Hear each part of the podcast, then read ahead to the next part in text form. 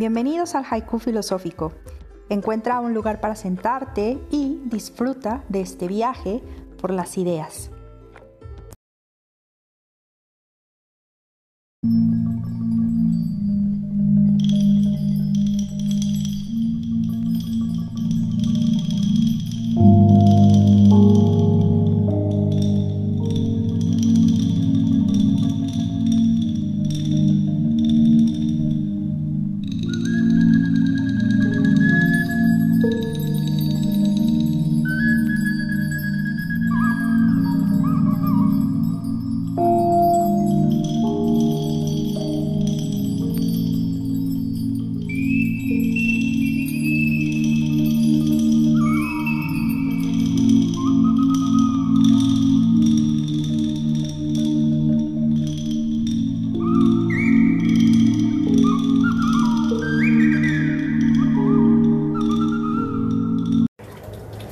Pues aquí estoy, en una tarde un poco nublada, escuchando los pájaros mecánicos y a los pájaros biológicos.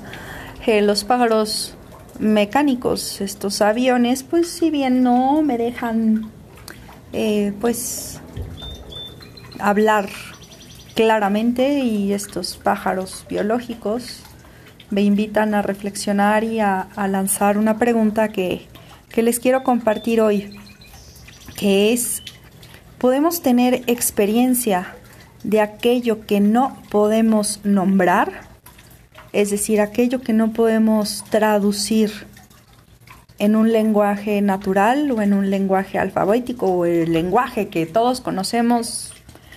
¿Existe una experiencia o experiencias más allá del lenguaje?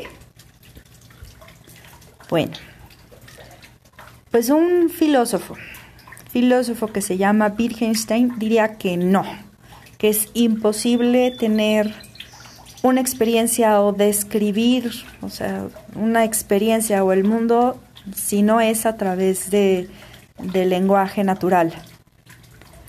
Podemos, pues, ahora sí que hacer varias observaciones o reflexiones en torno a esto. Lo primero que me surge es ponerles algún ejemplo. No sé si en alguna ocasión hayan tenido alguna emoción, pero a pesar de que esa emoción existe, pues no podemos describirla de un modo perfecto, ni siquiera podemos nombrarla. Es como pues hay un algo ahí, siento algo, eh, hay algo que, sé que existe, que está ahí, que, que estoy viviendo y estoy experimentando y estoy percibiendo, y a pesar de que existe, que estoy experimentándolo, no puedo nombrarlo no puedo describirlo con palabras de este mundo o con un lenguaje natural.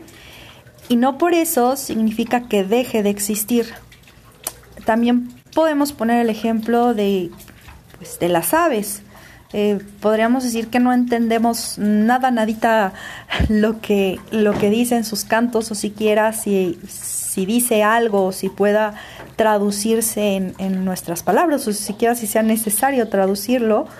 Eh, pero a pesar de eso, al escuchar estos cantos, podemos llegar a, percibir algo, podemos llegar a, tener alguna sensación de asombro, si es que pudiéramos nombrarla así, o podemos llegar a tener ciertas emociones o sensaciones, que si bien estas sensaciones o emociones no no nos dicen mucho, no, en el sentido que no nos dicen mucho de, eh, pues no, no lo podemos describir con palabras, nos está diciendo algo.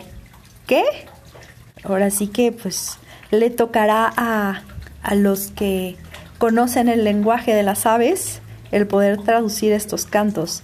Les quiero contar una historia, bueno, no una historia, sino platicar sobre, sobre un libro que, me parece muy bello, que se llama El coloquio de las aves. Creo que es, un libro que recogen de la tradición persa.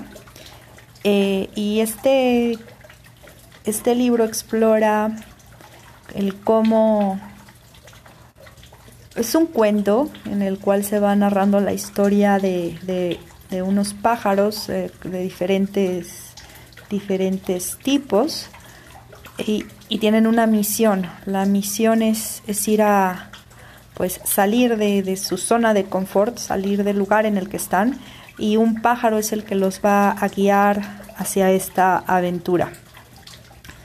Hubo muchos intentos en, en la antigüedad, no, no sé si se logró o no se logró, pero, pero se dice que el lenguaje surgió del lenguaje de las aves. Se dice incluso que las primeras muestras del lenguaje fue cuando los hombres empezaron a experimentar con los sonidos, con los tambores, jugando. Si piensan en un duelo de banjo o en un duelo de guitarra en el cual una persona da eh, una, un, ¿cómo se llama? Una nota y el otro le responde. Así un poco dicen que surgió el lenguaje.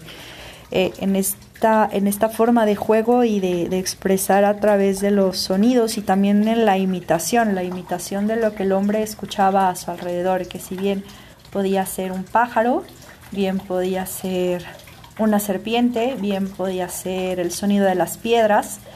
Y eso, eso me lleva a que les cuente de una una idea muy bella eh, de un filósofo, escritor, que se llama Humberto Eco. Eh, eh, este escritor está como inmerso en toda esta problemática de la época medieval, en la cual se, se, creía o se intentaba ver de qué forma las cosas estaban conectadas con el lenguaje. Hay un poema de Borges que, que dice, todo el Nilo está en la palabra Nilo. O sea, si en, realidad las palabras capturan de alguna forma la esencia de las cosas, como si el lenguaje se fuera construyendo eh, con base en, en, estos sonidos o en estas características que desprenden que desprenden los objetos y poco a poco las palabras se fueran desprendiendo de esa materialidad. Al final la S, muchos piensan que se formó del sonido de la serpiente, ¿no? El no sé si así haga una serpiente, pero pensemos que sí. Entonces de ahí, de la forma material de la serpiente, fue que se creó esa palabra y del sonido mismo fue que, que fuimos tomando ahora sí que de cada objeto, eh, pues este, este lenguaje que es, es curioso, eh, muy interesante el ver cómo, cómo el lenguaje está construido a partir de los objetos que se van nombrando y a partir como que de ir capturando o encapsulando o, o apoderándose de cierta forma de, de las características físicas de las cosas y poco a poco el lenguaje se va desprendiendo de esa, esa materia, volviéndose algo más liviano, más etéreo que, que sí refiere a las cosas, nos hace, bueno, ya a estas alturas tal vez no recordamos de dónde viene cada palabra o no recordamos de dónde viene cada letra o no recordamos qué experiencias específicas tuvieron los seres humanos para ir eh, construyendo todo esto, pero sí podemos lanzar esta hipótesis de que efectivamente eh, todo empezó con la materia o todo empezó con ir descubriendo, explorando estos sonidos y cómo el hombre los fue incorporando en este lenguaje para ir creando palabras, frases, eh, historias, narraciones, cuentos. Y, Humberto Eco justo lo que, lo que explora es eso, explora el, saber o o llegar a, a intuir si las palabras o cómo las palabras se relacionan con las cosas. No sé si han visto esta película del viaje de Shihiro, en el cual va Shihiro, creo que está llegando al palacio, en el cual está esta mujer que, que es como la dueña del lugar en donde están trabajando el es como creo que es como una casa de baño sí algo así. Y justo le hace firmar a Shihiro con le hace firmar con un nombre pero al firmar con ese nombre como que su nombre lo posee esta esta bruja y ella olvida su nombre. Entonces es es el la, la importancia de, del nombre de las cosas y del ser humano que va nombrando cada cosa, porque de cierta forma nombrar las cosas es capturar su esencia. Al decir árbol, piensa, piensa Humberto Eco y otros filósofos medievales, al decir la palabra árbol, de cierta forma, aunque no, no, no material, tengo yo el alma de, de, esa, de ese objeto, de, esa, de ese ser. al decir yo fuego, pues también de cierta forma le estoy dando vida o estoy como trayendo al presente o trayendo a mi cabeza o a mi memoria ese objeto que al final es animarlo o darle vida. Hay un otro libro, bueno, otro sí texto de, Platón que habla sobre la escritura. Eh, creo, que hay es Derrida quien hace un estudio sobre este texto y creo que se llama el Fármacon se los voy a poner en, el, eh, en la descripción. Y, en este texto es interesante cómo, cómo, Platón ve a la escritura como algo negativo, algo negativo en el sentido que es como si petrificara las cosas, así como, como la gorgona, como Medusa, que al ver a las personas las convierte en piedra, así pensaba Platón que que al nosotros escribir algo y fijarlo, ahí la tinta como que se pega en, eh, en la hoja y las palabras ahí quedan ahora sí que paralizadas, petrificadas, Platón decía que eso le quitaba eh, realidad a, pues al mundo. Es como si nosotros intentáramos describir el mundo, pero al describirlo escribiéramos esas descripciones, pero al escribirlas, pues ya están ahí fijas y dejamos a un lado que el mundo sigue el movimiento, el mundo sigue cambiando, siguen ocurriendo cosas y es como una especie de fotografía, pero diría Platón que se aleja de la realidad. Pues sí capturó un momento, pero en sí la realidad es móvil, la realidad se mueve, la realidad cambia, la, la realidad no es fija. Y Platón dice que nosotros al fijarlas en una en palabras o en un texto o con la escritura, eh, le quitamos la naturaleza de, lo que son las cosas y, por eso es tan difícil como capturar la verdad o capturar eh, este, eh, una vez empiezas a describir, empiezas a escribir sobre lo que observas, vas a capturar solo un, un fragmento, un momento, pero al capturar ese fragmento y ese momento dejas de lado todo lo demás que va a ocurrir o todo lo que ocurrió antes o, todo lo que estaba ocurriendo en ese momento que escribiste y que tú no estabas pudiendo observar o percibir o, que por el mismo límite del ser humano no podías capturar. Y es ahí también en donde hay que hablar sobre el límite del conocimiento humano, que ya será en otro podcast. Y ahorita los dejo con estas reflexiones sobre eh, uno, ustedes, ¿qué piensan? Regresando un poco al tema de Shihiro y de cómo la bruja captura su nombre y al capturar su nombre se vuelve como una especie de, esclava, pues olvida quién es, porque de cierta forma el nombre contiene todo lo que es Shihiro. Hay otra historia muy interesante muy interesante de Borges que se llama el, el Gollum.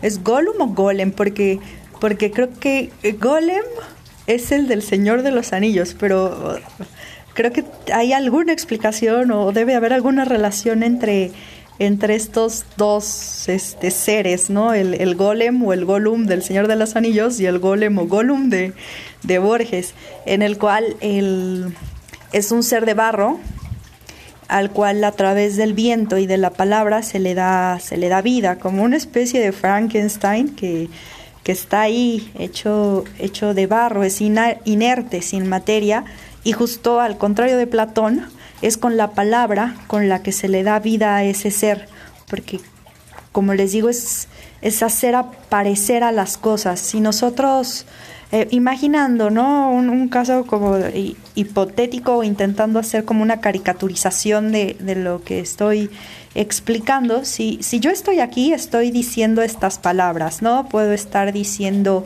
hoja, eh, sol, eh, ventana, agua, Y yo al decir todas estas cosas, claramente estoy dejando de fuera todo el universo de palabras que existen.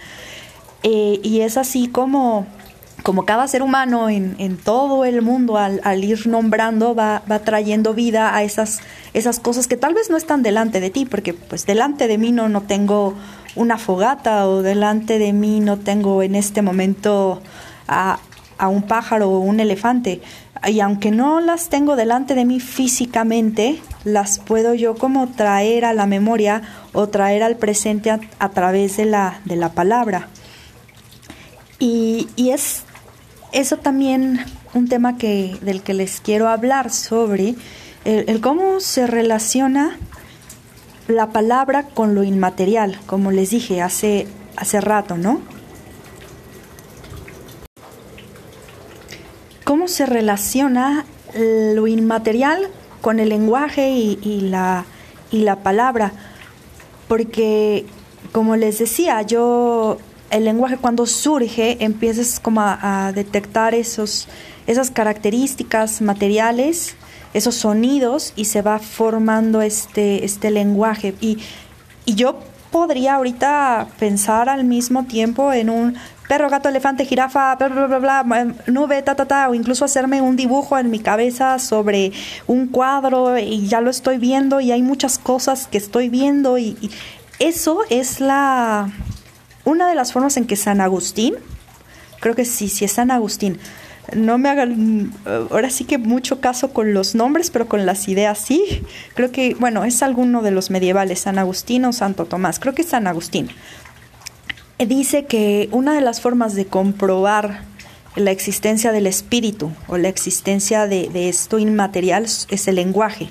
¿Por qué? Porque yo, yo puedo traer al presente todas estas palabras y al tenerlas no, no, como que ahora sí que el fuego pensado no quema. Imagínense qué pasaría si yo al si las, el lenguaje tuviera materia, pues yo al pensar un elefante, una jirafa, una naranja, ta, ta, ta, ta, ta, pues no cabrían en mi mente, pues porque pues, un elefante, ta, ta, ta, pues tiene materia y como tal, pues este, nuestro cerebro, pues es limitado, eh, hablando de, de materia.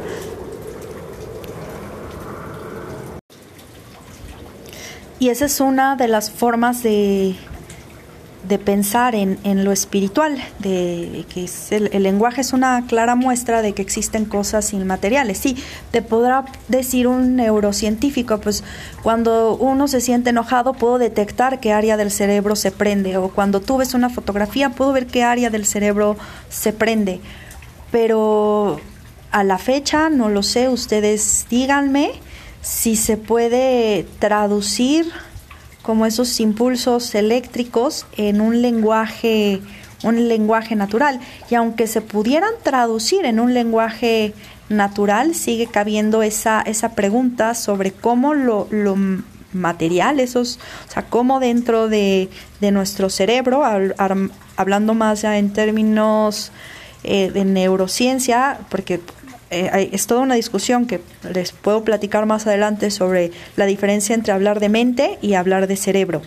Pero en el caso de, de la neurociencia, sí, claro que se pueden detectar áreas, ir prendiendo, pero el hecho de que se prenda no implica que, que, que uno pueda acceder a ese contenido a ese contenido de qué está pensando la persona o qué está viendo o qué está observando. Incluso pues el pensamiento va demasiado rápido y pueden haber como pensamientos simultáneos. Mientras yo estoy pensando en un pájaro, puedo estar pensando en una naranja, puedo estar recordando algo. O sea, hay una simultaneidad en el, en el pensamiento y al mismo tiempo eso me puede llegar a un, un recuerdo, ¿no? Que va muy rápido, va muy rápido el pensamiento y en ese, en ese sentido también, pues hablamos un poco de Platón y con esto que les hablaba de la escritura.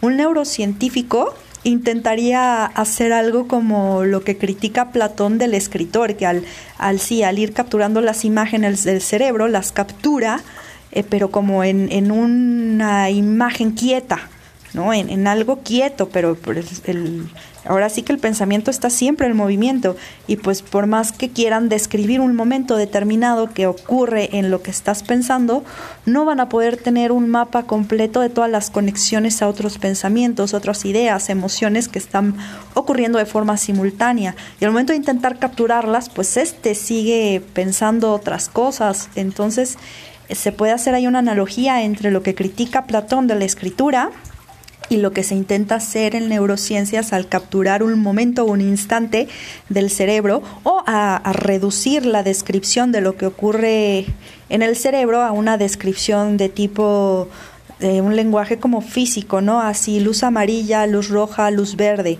este circuito tal, tal, tal. Claro que nos, nos permite conocer de cierta forma cómo funciona el cerebro, pero hay otras cosas que, que se escapan a ese, ese conocimiento físico o esa descripción o intento de explicarlo con palabras. Volviendo al inicio, el caso del arte o el caso del, canto de los pájaros, que aunque yo no pueda describir del todo qué me hace sentir ese, ese canto, que, que, que percibo algo, aunque no lo pueda describir con palabras, eso no significa que no exista. Pues bueno, si tienen cualquier pregunta, la pueden poner aquí en el, en el podcast o, enviar aquí por, por Instagram y con muchísimo gusto les contesto.